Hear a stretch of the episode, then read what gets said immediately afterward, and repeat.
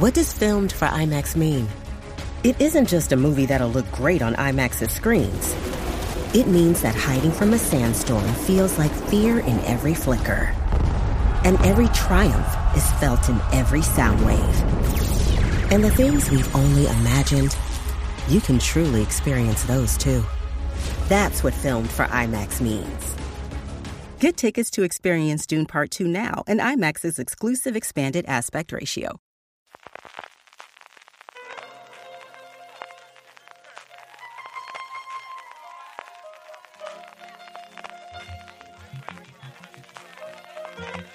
Estás escuchando Fuera de Series con CJ Navas.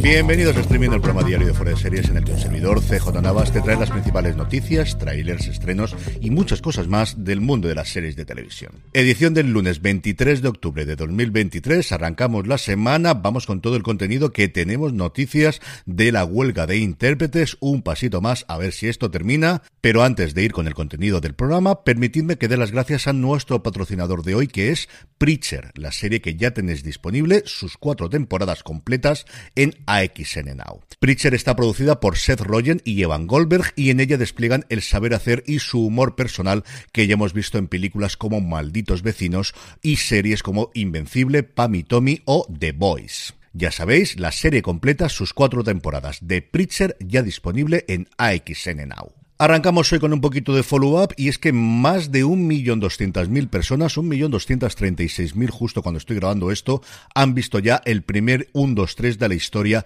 en Twitch. Fueron cuatro horas de programa, cinco si contamos la alfombra naranja inicial de esta vuelta del mítico 1, 2, 3 y a ver qué recorrido tiene a partir de ahora. Y después de esto vamos con la noticia del fin de semana. Este pasado sábado día 21 se cumplían 100 días de la huelga de intérpretes, 100 días ya de la huelga y ese mismo día el SAG-AFTRA anunciaba que las productoras, que la AMPTP les habían contactado para volver a la mesa de negociaciones y así lo harán este próximo martes. Llegará la cosa a buen puerto, se llegará a un acuerdo rápido. Yo creo que todo el mundo está por la labor de que por favor que esto termine cuanto antes y volvamos al trabajo. De hecho, la noticia con la huelga de intérpretes durante los días anteriores había sido una cosa rarísima, que era que el sindicato, ante la cercanía de Halloween, había decidido, en lo que a mí me parece meterse en un follón absolutamente necesario, mandar unas líneas de actuación de cara a qué podían vestir o no vestir los intérpretes que estaban en huelga en el próximo Halloween. En una imagen que difundieron por redes sociales indicaban a sus afiliados que se podían disfrazar sin problemas de cosas genéricas y aquí citaban fantasmas, zombies, arañas, pero que por favor ni se disfrazasen ni especialmente, porque aquí estaba el meollo del asunto, colgasen fotos en redes sociales de personajes de aquellas compañías contra las cuales estaban haciendo la huelga. ¿Qué pasó a partir de aquí? Pues que distintos ¿Qué pasó a partir de aquí? Pues que distintos intérpretes como Mandy Moore dijeron igual os habéis pasado un poquito. Ryan Reynolds en Twitter se lo tomaba un poquito más a cachondeo y decía que estaba esperando el momento de pasar toda la noche gritando esquirola a su hija de 8 años, que ya no está en el sindicato, pero que tiene que aprender. Y las declaraciones más duras vinieron de parte de Melissa Gilbert, que fue la anterior presidenta del SAG-AFTRA antes de Frank Drescher, en el que decía, igual se os ha ido un poquito la cabeza, resumiendo muy rápidamente. El sindicato rápidamente lanzó otra noticia diciendo que esto solo hacía referencia a los adultos, que los niños estaban exentos, que no sé si es todavía más divertido de lo anterior. Como os digo, el asunto es que con la vuelta a las negociaciones esto parece que ha pasado un segundo plano e igual es mejor para todo el mundo. Yendo ya a nuevos proyectos, Movistar Plus anuncia un nuevo programa musical llamado El Camerino que se estrenará el próximo lunes 6 de noviembre. En cada programa, Litus y Pablo Novoa, junto con el resto de la banda de Leitmotiv, recibirán en el camerino a tres grandes músicos de perfiles diferentes para conversar, improvisar y crear sus propias versiones de temas muy conocidos. Entre la gente que pasará por el programa está confirmada Vanessa Martín, Dani Fernández, José Merced, Luz Casal, Rosalén, Tachungueiras, La Húngara o Iván Ferreiro en los programas que entiendo que ya están grabados. Por ejemplo, en la nota de prensa anunciaban que Vanessa Martín versionará a Extremo Duro, esto no me lo pierdo, José Merced hará los coros de un tema de George Harrison y Pablo Novoa bailará con La Húngara. El estreno, como os digo, este lunes 6 de noviembre. Y por otra parte, NBC, en un movimiento nada habitual en esta época de huelgas, ha anunciado que ha dado luz verde a la serie de Zachary Quinto, Doctor Wolf.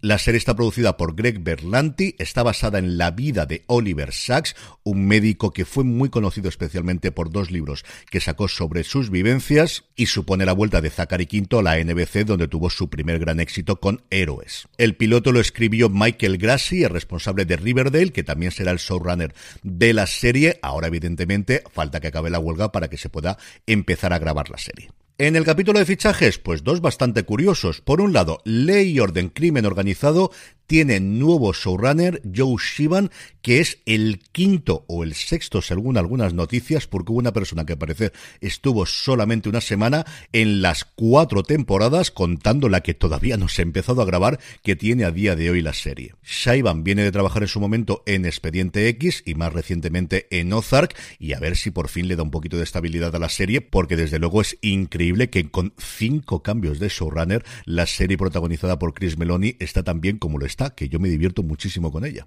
Y el otro fichaje es el de un programa de entretenimiento, Celebrity Bake Off, que hace una transición justo al contrario de lo habitual, y es que pasa de una plataforma de Amazon Prime Video a Radio Televisión Española. Es indudable que con el éxito de Masterchef, tanto en su versión original como Masterchef Junior y Manchester Celebrity en el ente, eh, tiene toda la lógica del mundo que compren este formato, que desde luego de forma anecdótica, por lo que vi en redes y de gente comentando alrededor mía, no parece que funcionó mal, pero no tuvo que ir lo suficientemente bien para Prime Video porque no lo renovó por una segunda temporada, después de esa en la que participaron gente como Etsy Quesada, Pablo Rivero, Chenoa o Esperanza Aguirre. En fin, que a ver qué tal le funciona esto a Radio Televisión Española, que entre la caída de Mediaset y que ha tenido cosas bastante interesantes en los últimos tiempos, está de remontada en los últimos meses. En cuanto a renovaciones y cancelaciones, Prime Video no ha esperado ni a que termine la primera temporada de Generación V para anunciar que habrá una segunda entrega de este spin-off de The Voice. En la nota de prensa para anunciarlo, todo eran parabienes para la serie, tanto por la parte de Prime Video como de la parte creativa, tanto Michelle Facecas, que es la showrunner, como Eric Kripke, mira, hablando precisamente de héroes antes, el creador de The Voice, el showrunner de la serie madre. Lo que sí me ha llamado la atención es que no ha sacado ningún dato de audiencia, que suele ser una cosa que cuando hacen estas renovaciones, Prime Video suele ser bastante dada a hacerlo, aunque nunca diga datos concretos, pero decir, es el mejor estreno desde no sé cuántos, ha sido lo más visto desde no sé cuántos, no, de esto no tenemos absolutamente nada. Lo que sí tendremos es segunda temporada de Generación V. Por su parte, Netflix ha renovado por una cuarta temporada. Sí, sí, Netflix cuarta temporada. Para que veáis que Netflix no lo cancela todo después de una o dos temporadas. Cuarta temporada para Sweet Magnolias, Dulce Magnolias, como se conoce en España. La serie protagonizada por Joana García Swisher, Brooke Elliott y Heather Headley. Y el que no tendrá más episodios es Jon Stewart, cuyo programa en Apple ha sido cancelado después de su segunda temporada. La noticia la daba en primer lugar el New York Times, que decía que ya se estaban preparando y estaban a punto de empezar a rodar y que al parecer había habido bastante rechazo por parte de Apple, al menos en dos temas que quería tratar en esta nueva temporada, que era China por un lado y la inteligencia artificial por otro. Cuánto haya de mar de fondo en todo esto nos enteraremos en las próximas fechas, cuando empiecen a salir filtraciones de un lado y de otro, y veremos también qué ocurre con el acuerdo anual que tiene Jon Stewart con Apple, del cual lo único que ha salido hasta ahora era este The Problem with Jon Stewart, que así es como se llamaba el programa, que tuvo también una transición de la primera temporada a la segunda, cambió el formato, cambió la forma de emisión, inicialmente fueron todos los episodios de golpe, en la segunda temporada se emitieron episodios semana a semana, también había informaciones de que Stewart quería seguir muy de cerca la campaña electoral estadounidense de cara a las elecciones del año que viene, que Apple tampoco le acababa de atraer esto. El caso es que no tendremos tercera temporada del programa de Jon Stewart en Apple. En cuanto a fechas de estreno, una cosa curiosa es que la sexta vuelve a estrenar series españolas y estrenará Deudas el próximo jueves 26 de octubre en prime time. Por si no lo recordáis, Deudas es una serie de la productora de Daniel Ecija que se estrenó en A3 Player Premium, entonces se llamaba así, hace ya tres años, que tenía el gran atractivo de contar entre sus protagonistas a Carmen Maura y que pasó sin pena de gloria desde luego en la plataforma de A3 Media. Carmen Maura interpreta a Pepa Carranza, una mujer de barrio que necesitará 400.000 euros, puestos a necesitar no está mal, para salvar a su familia, y Doña Consuelo de la Vega, una vieja lisiada llena de dinero y de odio que quiere acabar con ella. Son 13 episodios de 50 minutos que llegarán a partir de este jueves 26 de octubre al prime time de la sexta, y si os apetece mucho verla y sois clientes de A3 Player, pues ya los tenéis allí todos. Y el otro estreno en este caso de HBO Max es La Monja 2, que llegará el próximo viernes 27 de octubre. Taisa Farmiga vuelve como la hermana Irene de la primera entrega y nos trasladamos a 1956, a la Francia de 1956, cuando un sacerdote es asesinado, el mal se va extendiendo y la hermana Irene una vez más se encontrará cara a cara con Balak, la monja demonio. Y terminamos el bloque de noticias, como es habitual, con cositas de industria, y es que Sky Showtime sigue poniendo poco a poco sus cimientos en nuestro país, nombrando al exdirectivo de Netflix, Juan Maine, Regional Content Director, es decir, director de contenido regional, esta manía de poner todos los títulos en inglés, para Iberia. Maine de esta forma liderará las adquisiciones de contenidos y la programación original con responsabilidad general sobre todas las producciones en España y Portugal, en lo que, como os digo, desde luego hay que interpretarlo como un pasito más allá de que Sky Showtime ha llegado para quedarse. En el apartado de vídeos y trailers, Netflix presenta un nuevo avance de la Sociedad de la Nieve de J. Bayona. Sabéis que la película pasará primero por cines el 15 de diciembre antes de recalar en la plataforma del Gigante Rojo el próximo 4 de enero y que es la producción que presenta España, que presenta la Academia de Cine Española a los próximos Oscars. También Prime Video presenta su nueva producción en forma de película llamada Salt Barn, protagonizada por Barry Keoghan, Jacob Elordi y sobre todo para mí Rosamund La película, que está dirigida por Emerald Fennell, la responsable de Una joven prometedora, nos trae una historia de privilegio y deseo. Mientras lucha por encontrar su lugar en la Universidad de Oxford, el estudiante Oliver Quick se ve arrastrado al mundo del encantador y aristocrático Felix Canton, que le invita a Saltburn, la extensa finca de su excéntrica familia, para pasar un verano inolvidable. ¿Que cuándo la podremos ver? Próximamente, que estoy Prime Video. Y por último, Peacock ha mostrado un avance de Doctor Muerte, cambiamos caso, cambiamos protagonistas. De Joshua Jackson nos vamos a Edgar Ramírez, al que acompañará Mandy Moore en esta nueva temporada. Esta nueva entrega se centrará de nuevo en un caso real, el del cirujano Paolo Macchiarani, que se hizo tremendamente famoso al hacer el primer trasplante de un órgano sintético. Son ocho episodios, se estrenarán en Estados Unidos el 21 de diciembre y a ver si aquí la compra Sky Showtime o no nos la trae otra plataforma. Vamos ya con los estrenos de hoy, pero antes una pequeña pausa. This episode is brought to you by ABC. Station 19 is back for its final and hottest season yet. Andy finally becomes captain, and she's going to give it her all to be the best leader the station has ever seen. Will she succeed? Get ready for fiery new romances and high adrenaline rescues. Watch the Station 19 season premiere tonight at a new time, 10, 9 central on ABC and stream on Hulu. Kaylee Cuoco for Priceline. Ready to go to your happy place for a happy price? Well, why didn't you say so? Just download the Priceline app right now and save up to 60% on hotels. So, whether it's Cousin Kevin's Kazoo concert in Kansas City, go Kevin, or Becky's Bachelorette Bash in Bermuda, you never have to miss a trip ever again. So, download the Priceline app today. Your savings are waiting. Go to your happy place for a happy price. Go to your happy price, Priceline. Estamos ya de vuelta, vamos con los estrenos de hoy lunes 23, pero antes deciros que de tapadillo y sin avisar, Amazon Prime Video nos ha traído la segunda temporada de Boss Legacy, o como la llaman aquí, Boss el Legado. La serie se estrenaba el viernes pasado en Freebie en Estados Unidos e igual que hizo con la primera temporada, aquí la ha traído Amazon Prime Video directamente.